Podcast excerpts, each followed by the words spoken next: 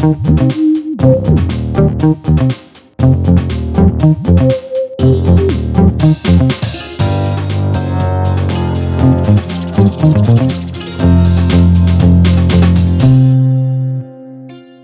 друзья, кто это тут? Да это же подкаст Soundstream Дневники Лоры Палны. Здравствуйте, друзья. Меня зовут Митя Лебедев. Меня зовут Маша Погребняк. А это значит, что в течение следующего полчаса с небольшим вас ждет очередная история об известных и интересных серийных убийцах, которые мы, собственно, обычно и рассказываем. А если вы вместе с нами, если у вас хватает нервов и выдержки, чтобы слушать подкаст «Дневники Лоры Палны», то вы пытаетесь вместе с нами разобраться, почему люди становятся маньяками, серийными убийцами, что их на это толкает и вообще что за ад творится в их голове. Да, и у нас есть небольшая новость для тех, кто нас слушает, но по каким-то своим причинам не сидит в нашей официальной группе ВКонтакте. Дело в том, что мы какое-то время назад решили провести эксперимент, сделать свою собственную true crime историю. Ну, это, конечно, там не совсем true crime, даже совсем не true, а, но все-таки crime. Да, и, в общем, что мы делаем? Каждую пятницу мы выкладываем в группу кусочек истории. Самое интересное в ней то, что помогают нам ее писать ну, как бы наши слушатели, подписчики, ну, в общем-то, то есть вы. Все, что нужно сделать, это перейти в нашу группу Викаком Лора Пална, как слышится, так и пишется, либо просто можно вбить в сообществах в поиске дневники Лоры Палны и, в общем-то, поучаствовать. Да, голосовать можно с пятницы до следующей среды, а дальше, в зависимости от результатов этого опроса, мы выкладываем продолжение. Да, и вот интрига в том, что только вам решать, э, куда вообще вся эта история нас всех заведет.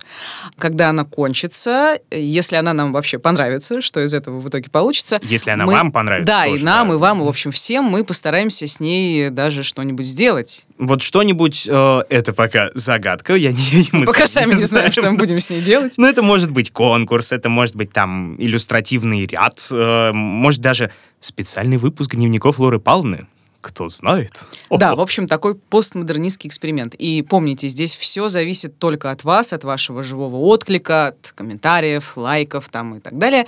Короче, месседж очень простой. Вступайте в группу, участвуйте в вопросах и, в общем-то, напрямую влияйте на то, как кончится наша маньяческая история. Ну и вот, э, для всех тех, кто еще не отвалился от нашего подкаста после прошлого выпуска о заслуженном мучителе Советского Союза, Маша, да, что? Маша, я вздрогнула.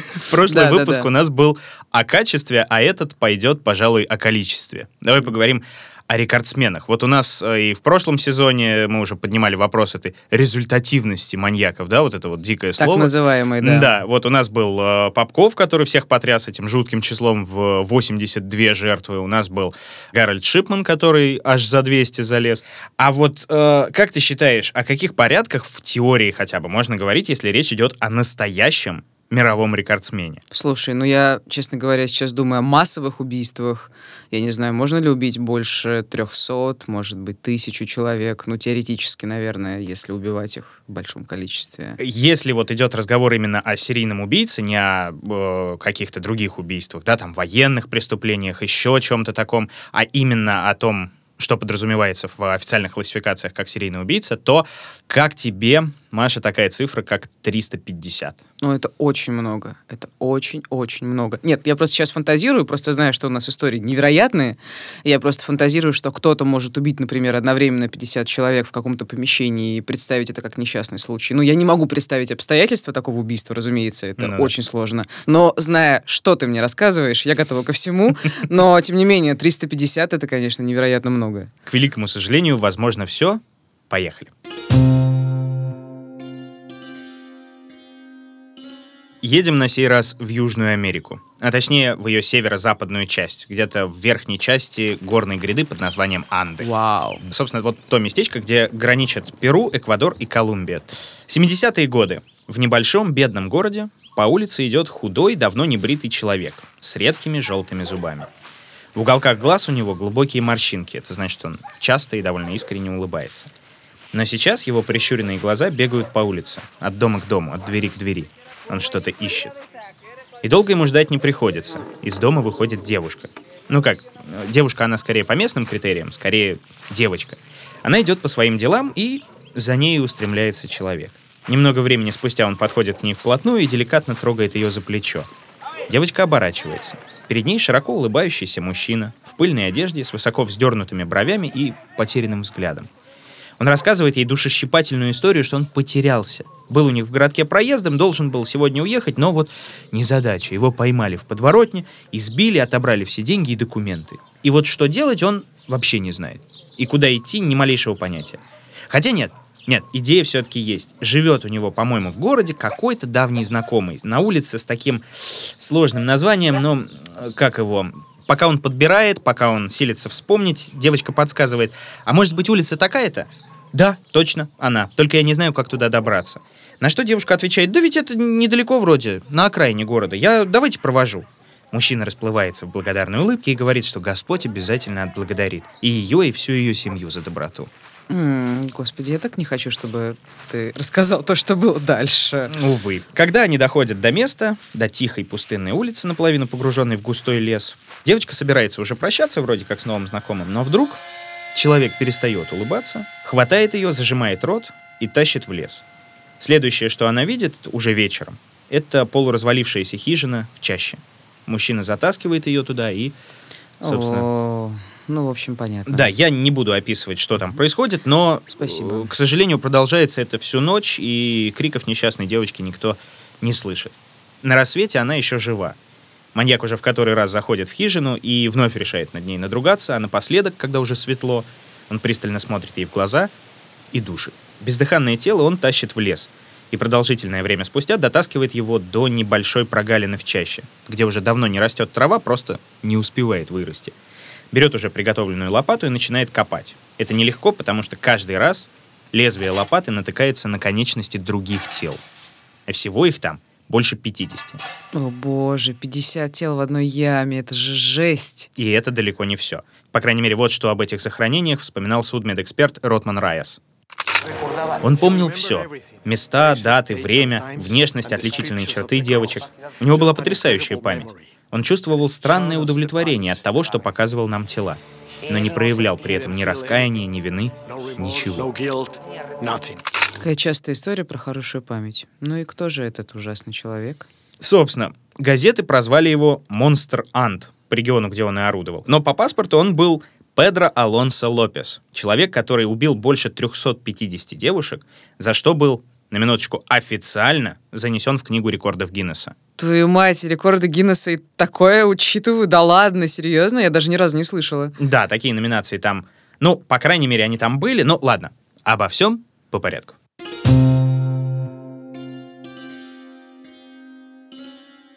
Собственно, у многих героев нашего подкаста была весьма и весьма насыщенная жизнь. Но, надо сказать, история Педро Лопеса, вот на мой личный взгляд, очень многих переплюнула. Я пока готовился к выпуску, по крайней мере, я не раз убедился, что недаром магический реализм как жанр зародился, окреп э, именно в Латинской Америке, особенно в Колумбии. М, А почему?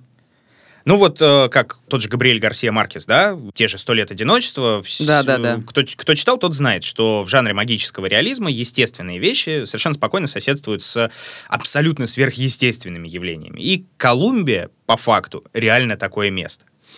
Ну, в общем, жизнь нашего сегодняшнего героя, Педро Алонсо Лопеса, как и любая хорошая латиноамериканская биография, начинается с гражданской войны. Угу. Вот, Колумбия, город Санта-Изабель, зимний вечер 1948 года. Член консервативной партии Медардо Рейес ссорится с женой и отправляется в бедный район города снять проститутку. А, отвратительно. Отличный способ уладить семейные разногласия. Ага. В кавычках отличный.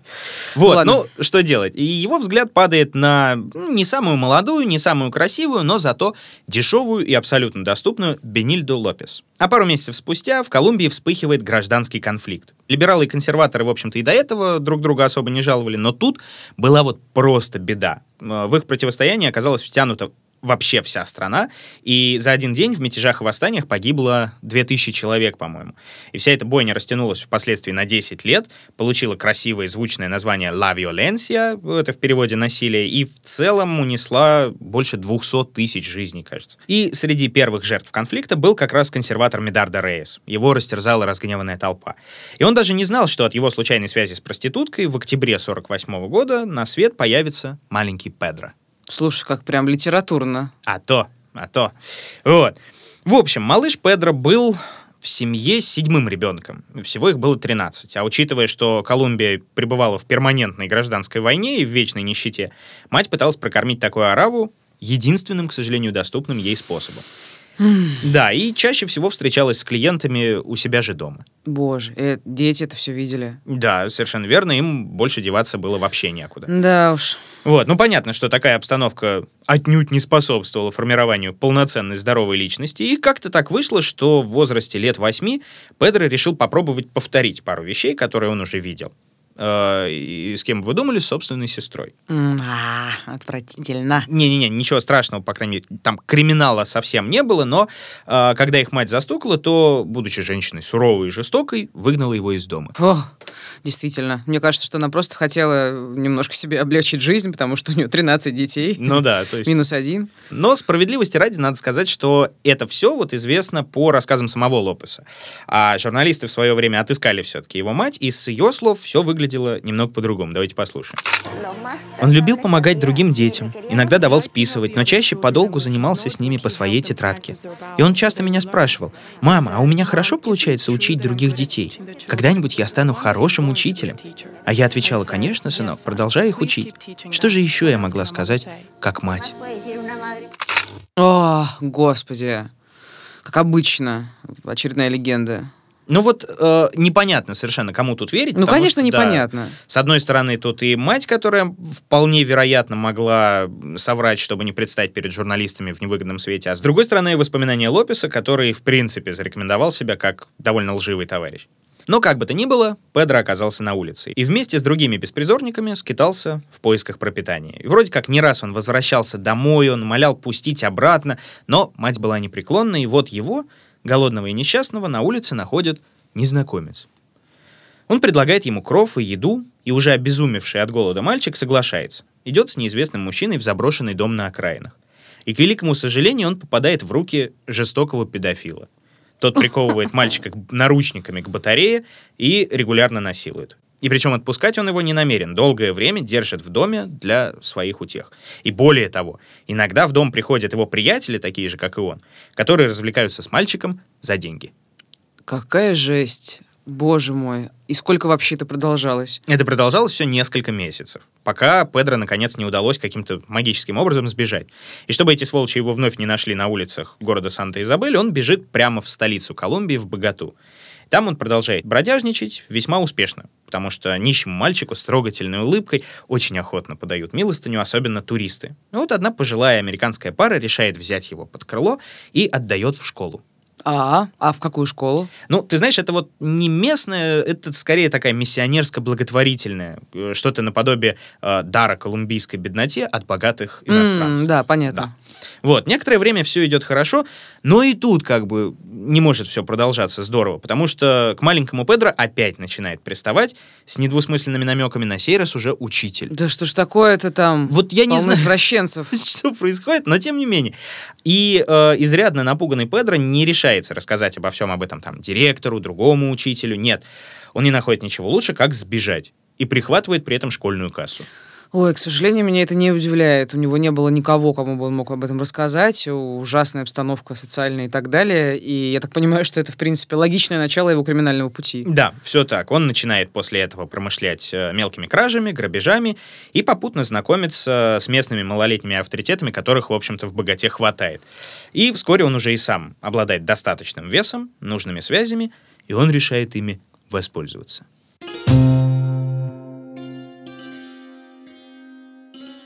На дворе тем временем 66 год. Педро уже целых 18 лет. И вместе с несколькими знакомыми уголовниками он возвращается в родной город Санта-Изабель. Угадай, Маш, зачем? Отомстить, наверное, этому омерзительному чуваку, который занимался ужасными вещами. В точку. Он выслеживает того самого педофила. Разумеется, Лопес ничего не забыл, как он сам об этом вспоминал. Еще в детстве меня обесчестили, опозорили. Я был маленьким ребенком, невинным, чистым. Я хотел бы это забыть. Не отрицаю, что это сильно повлияло на меня. И я всегда, всегда хотел их наказать. Какой кошмар. Эдакий комплекс графа Монте-Кристо. Все эти 10 лет он думал о своей мести, он тщательно ее планировал во всех подробностях и нашел таки своего обидчика. Он его выследил, схватил и утащил чуть ли не в тот самый дом, где над ним издевались. И вместе с подельниками они долго его пытали, а затем содрали живьем кожу и, наконец, убили. Боже. Вот. И та же участь постигла и друзей педофила, то есть всех, кто нанес Педро обиду. Насилие порождает насилие. Да. А его поймали после этого? А вот это самое удивительное — нет. Он продолжает жить как жилось, и немного погодя его все-таки ловят, но совсем по другому поводу, за угон автомобиля. И во время допроса как-то всплывают и другие обстоятельства, детективы подтягивают недавние убийства, и все улики реально ведут к нему одному, к Педро Лопесу. А сам арестованный при этом ничего не отрицает. Он охотно дает показания, он делится душещипательной историей своей жизни, суд все это принимает во внимание и выносит приговор. За жестокую казнь четверых человек Педро должен отсидеть, внимание, 8 лет. А чего такой лайтовый срок? Вот так вот. Ну, не знаю, может быть, там горячие латиносы очень любят истории про месть и априори сочувствуют всем, кто этой местью руководствуется, но, тем не менее, жуткую психологическую травму, которую нанесли малышу Педро, сочли достаточным смягчающим обстоятельством, чтобы не посадить его на всю жизнь. Ну, в общем и целом... Ну, я не знаю, кому здесь сочувствовать, если честно. Ну, конечно, я сочувствую Педро. Да никому нельзя сочувствовать. Тут как Но, бы с другой стороны, он содрал кожу живьем с человека, который его изнасиловал. Твою мать. про Ладно, жабу и гадюку, дальше. как обычно, Мгм, да. А, ну так вот, а, в тюрьме, правда, Лопесу пришлось очень несладко, потому что довольно быстро сокамерники узнали, за что именно он сидит, и что у него за смягчающие обстоятельства, и о его успехах в области удовлетворения мужчин заговорили все. И за первые годы ему пришлось пережить не одно нападение. Но тут сказалось уличное воспитание. Педро изготовил заточку, мне кажется, как водится, из мыла и туалетной бумаги, и жестоко зарезал своих обидчиков. Прям зарезал, Прям зарезал. и его за это, может быть, ему продлили срок или нет? Конечно, продлили срок, да. Целых два года дали. М. Целых два года. То есть он мог бы еще убить кого-то, да? Ну, Еще больше, больше не стал, потому что после этого насилие все прекратилось, как отрезало, Ну. и другие заключенные, естественно, обходили его за километр. А вот дальше происходит вообще непонятная штука. За 10 лет в камере у Педро, естественно, есть время подумать о своей жизни, сделать выводы, и он приходит к совершенно роскошному заключению. Знаешь, кто в итоге виноват во всех его злоключениях? Не педофилы, не улицы, даже не он сам, а мать. Да ладно. Да. И более того, эта вот ненависть у него кристаллизуется в ненависть ко всем женщинам в принципе. Ну, это такой резкий переход, мне кажется. Он до этого, ну, мужчины, педофилы и так далее, а тут Да. бац, и женщины С внезапно. ничего. Вот абсолютно по щелчку. Но так или иначе он выходит из тюрьмы с уже готовым жизненным планом.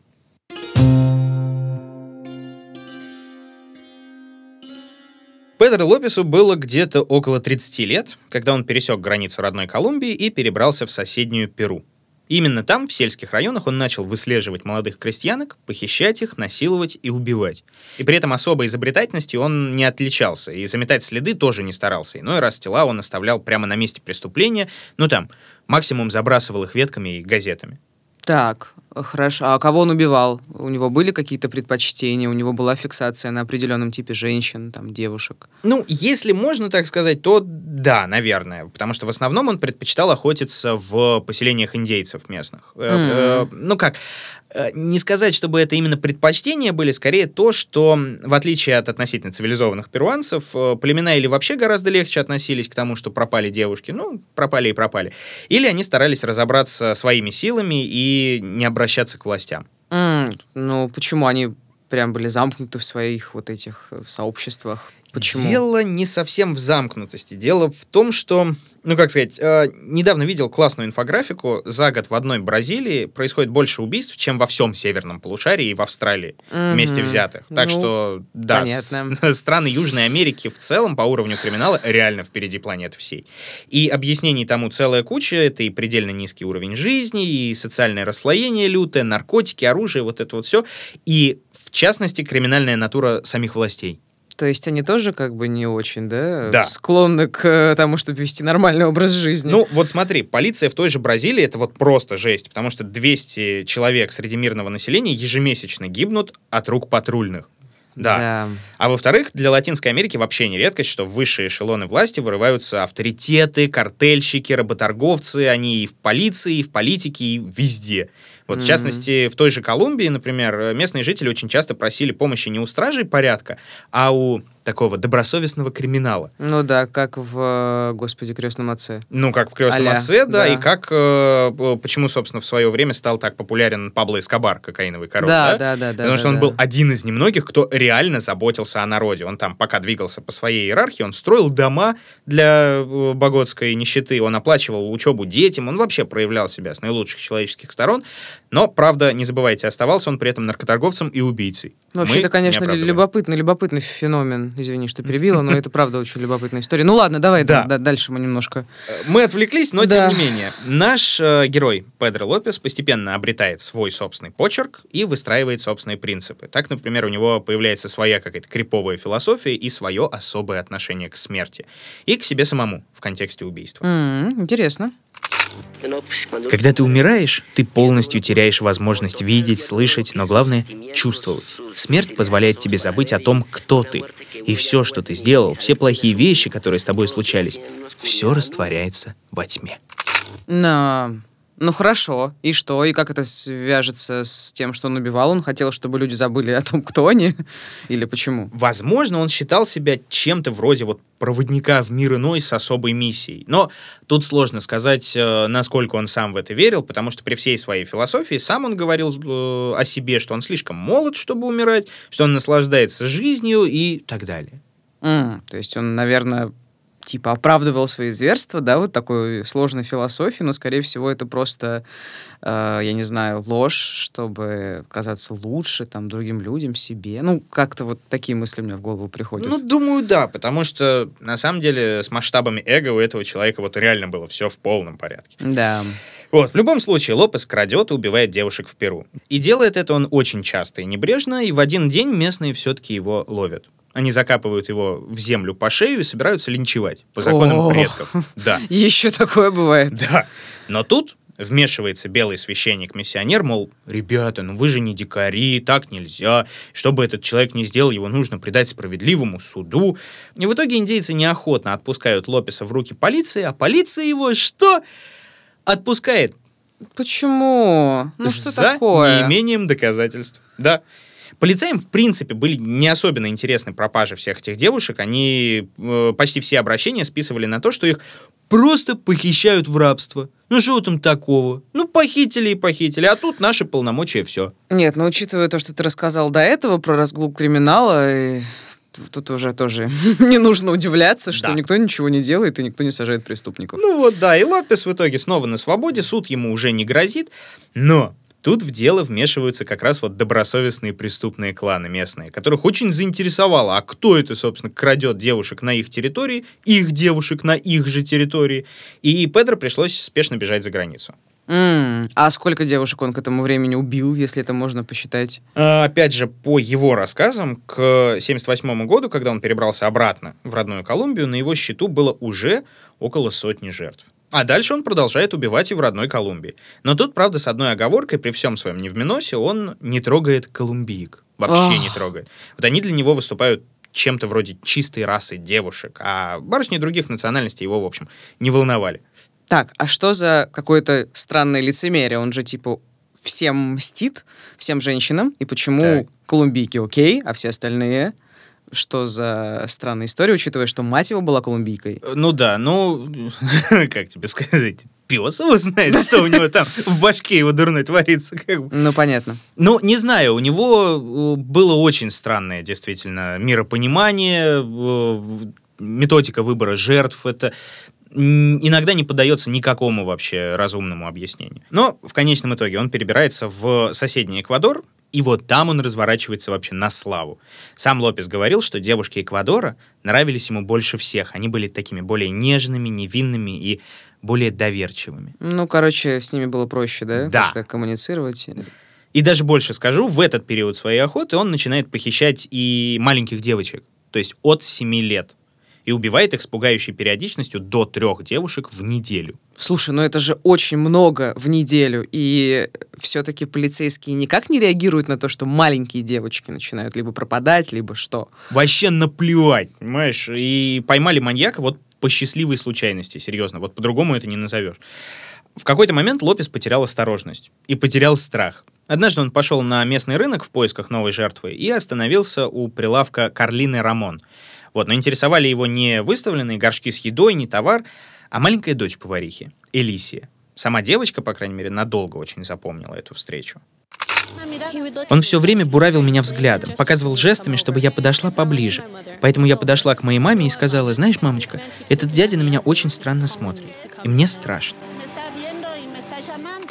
Какая девочка молодец, все-таки подошла к маме, сказала Да. и так далее. Слушай, а он не боялся вот таким образом выслеживать жертв в э, людных местах? Под конец ему вообще было наплевать. Посреди бела дня, э, скопление народу, его это уже не интересовало. А торговка тем временем вспомнила о пропавших девочках, позвала других лавочников, и вместе они скрутили Лопеса. И вот ты знаешь, это здорово. Ну, Да. я имею в виду, что здорово, что эта маленькая девочка все-таки подошла к маме и рассказала ей об этом, потому что, как правило, как мы знаем, никто ничего не, не рассказывает никому. К великому сожалению, да. И вот, Да. наконец, передали такие его в руки полиции.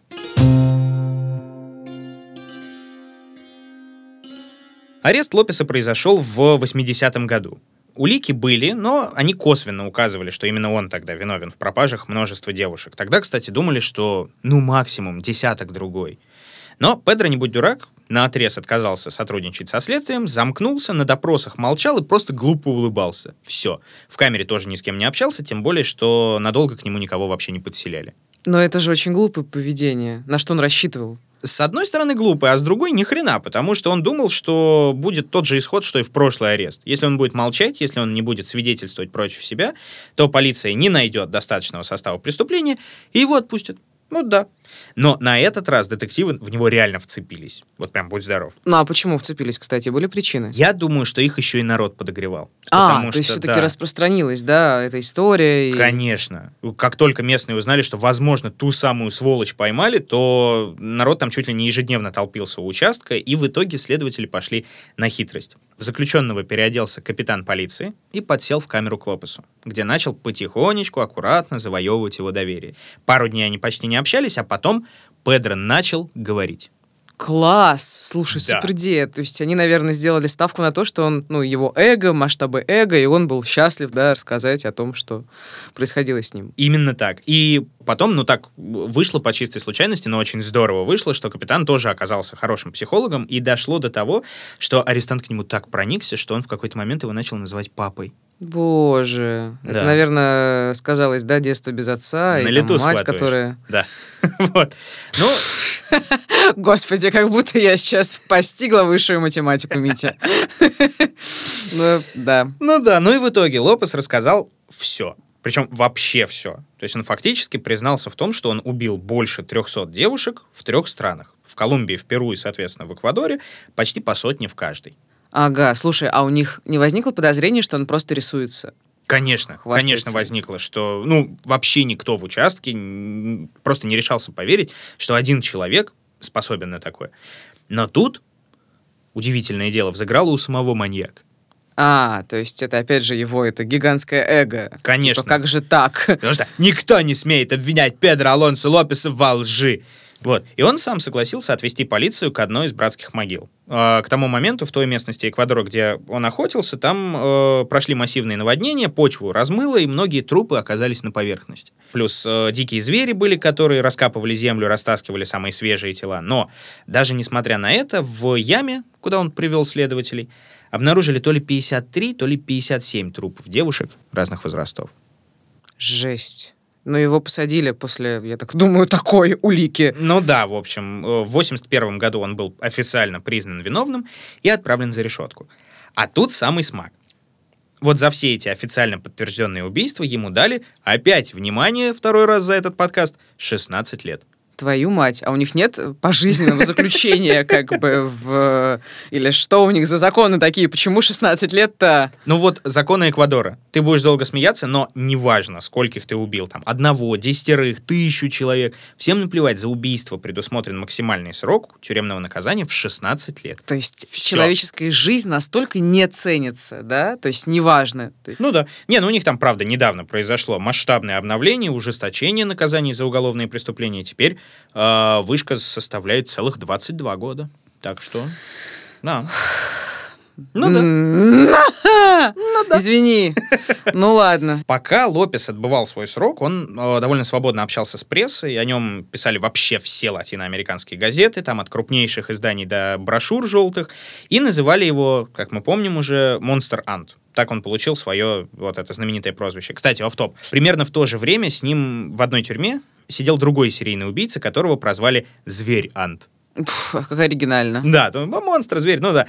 Это был Даниэль Барбоса, на его счету было больше 70, по-моему, жертв, тоже в основном девочек, но это уже совсем другая история по да, классике. спасибо. Мне за один выпуск одного маньяка хватает. И, ну, в общем и целом, если вдруг кому интересно, пишите нам, мы о Барбосе Барбоса, как красиво звучит, расскажем в другом выпуске. Да, ну, возвращаемся к Лопесу. Э, Поначалу о нем знали действительно только в Южной Америке, но в какой-то момент у него берет большое интервью известный фотожурналист Рон Лейтнер. Так он описывал свою первую встречу с монстром Ант.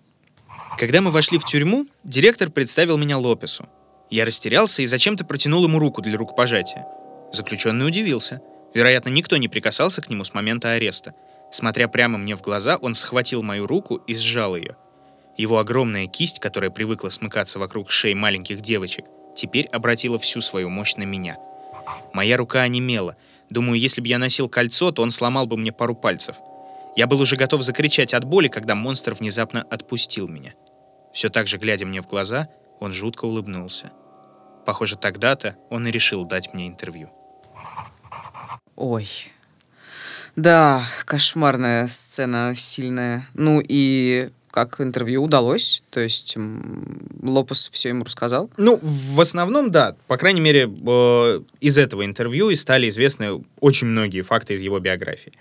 А, Кроме того, маньяк открылся Лейтнеру с самой жуткой стороны. Он рассказывал, что убийства, что изнасилования приносили ему невероятное удовольствие, что он предпочитал убивать именно в светлое время суток, чтобы видеть затухающую жизнь в глазах своих жертв, что он выбирал девушек помладше, чтобы стать для них а, первым и последним мужчиной. И он признается, что когда выйдет из тюрьмы, то обязательно продолжит, потому что убивать — это его призвание. Так, и его выпускают, несмотря на Твою то, что мать. он э, обещает продолжить? Да, даже Это больше скажу. Ни для кого не аргумент? Ни для кого. И вот из положенных 16 лет он отсидел только 13. Там чуть ли не за хорошее поведение. Нет комментариев у меня. Просто говори. Вот. А здесь вообще такая непонятная чехарда начинается. Следите за руками, короче. В 81-м его сажают, как мы помним. Выходит он в 94-м. Но прям почти на пороге тюрьмы его хватает полиция и обвиняет в нарушении границы. Как нелегала его депортируют в родную Колумбию, а там его доставляют в столицу, в Богату, и предъявляют за убийство 20-летней давности. Быстро проводят экспертизу, признают невменяемым и принудительно лечат в психиатрическом отделении госпиталя Богаты, специально закрытую под разных убийц, насильников и прочих. Неожиданно. Да. Вот это поворот. А раньше у него какие-то, ну вот, до ареста, ну, в смысле предыдущего, выявляли нарушения? Не. Более того, 4 года спустя повторная экспертиза проводится, и его признают полностью вменяемым. И суд его отпускает под залог, под залог в 50 баксов. Что происходит? А происходит, Что Маша, безумие? магический реализм. Да, ну я... По-другому не могу сказать. Я думаю, да, по-другому невозможно это объяснить. Вот, но так или иначе, Педро Алонсо Лопес вышел на улицу и бесследно исчез. И где он теперь, никто не знает.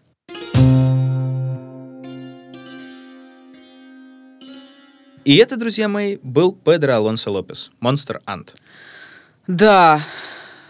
Ага. Я исчерпала свои реакции. Да, слушай, а, про Гиннесса не рассказал. В 2006 году, спустя 12 лет после исчезновения Педро Алонсо Лопеса, книга рекордов Гиннесса официально признала его самым результативным серийным убийцей, то есть the most prolific serial killer. Народ от этого малость подохренел и справедливо спросил, а вы что там, организаторы, с ума посходили, что ли? Потому что, ну, поехавших товарищей, в общем, по всему миру немало, и кто-нибудь обязательно скажет, вызов принят, и за эту категорию начнется соревнование, да? Ну, разумеется. Вполне логично.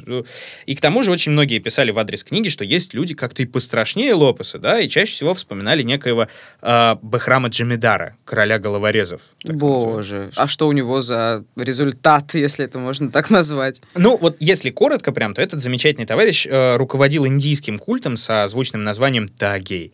От этого индийского слова, кстати, э, есть производное в английском thug, да, вот это бандит, разбойник, головорез. Теперь вы знаете, кстати, дорогие друзья, как переводится thug life из мимасов. И вот этот вот Бехрам или Бахрам, как говорят, был напрямую связан с 931 убийством. Жесть. Ну, это абсолютно спорный факт, но все равно достойно. В любом случае, Бучу подняли знатную, и рекорд по убийствам из книги наконец все-таки убрали. Да. А что в итоге с Лопесом? Все? Он ушел на дно? Вот доподлинно так никто и не знает. Но очень много версий. То ли его освободили там по поддельным документам, то ли напали на его след в 2002 по свежему убийству, то ли он вообще сменил паспорт и продолжает жить где-то в Колумбии совершенно спокойно или там в соседних странах под другой фамилией. И сейчас ему где-то, может быть, 71 год, по-моему. А есть версия, которой ты доверяешь, или она тебе нравится, или ты к ней склоняешься? Ну вот да, у меня есть, она моя самая любимая, но она совершенно ни на чем не основана. Потому что я почему-то уверен, что его отпустили-то совсем не случайно. Потому что э, 300 плюс девушек, да, у каждой же семья осталась. И вот все эти семьи могли скопить внушительную сумму аж в 25 тысяч американских долларов на палача. Так, то есть, возможно, его потом убили, Да. линчевали. Да. Ух ты, интересно. Ну вот, как я уже говорил, латиносы очень любят истории про месть. Да. Да. Вот. Ну и что мы, собственно, поняли из этой сложившейся ситуации? Меня больше всего убил раздрай криминальный. Дают 16 лет и все прочее, но Все очень плохо. да. да, в этом плане, конечно, печаль. Вот, но, друзья мои, такая тема. Главным оружием Лопеса против своих жертв стала игра на доверие. Да? Что он подходил, он их уговаривал, и они соглашались с ним куда-то идти. Поэтому давайте-ка в очередной раз повторим все вот эти основные постулаты Лизы Алерт, прочих поисковых организаций. Не вступать в диалог с незнакомцем, потому что ни один взрослый не попросит помощи у ребенка. Не ходить в безлюдное место с незнакомцем. Родителям нужно объяснить ребенку, что не всех взрослых надо слушаться, и некоторые могут причинить ему вред. Нужно опасаться. Это основное, а более подробно можете, разумеется, прочитать на сайте Лиза Алерт, которых вообще надо поддерживать и надо слушать. Они делают хорошее дело. Спасибо, Митя. Это немножко полезная информация в нашем подкасте. Расскажите своим детям Ну да, да, если и они у вас знакомым. есть. И слушайте сами. А это был подкаст «Дневники Лоры Палны». Меня зовут Митя. Меня зовут Маша. Новые выпуски на подходе, и чтобы не пропустить ни одну новую историю, подписывайтесь на уведомления. Напоминаем, что есть мобильное приложение SoundStream, где вы можете нас слушать, либо слушайте там, где вам удобно. И, конечно же, обратная связь. Ждем ваших комментов, ваших пожеланий, советов, что, о ком вы бы хотели послушать. Будьте осторожны. И будьте счастливы.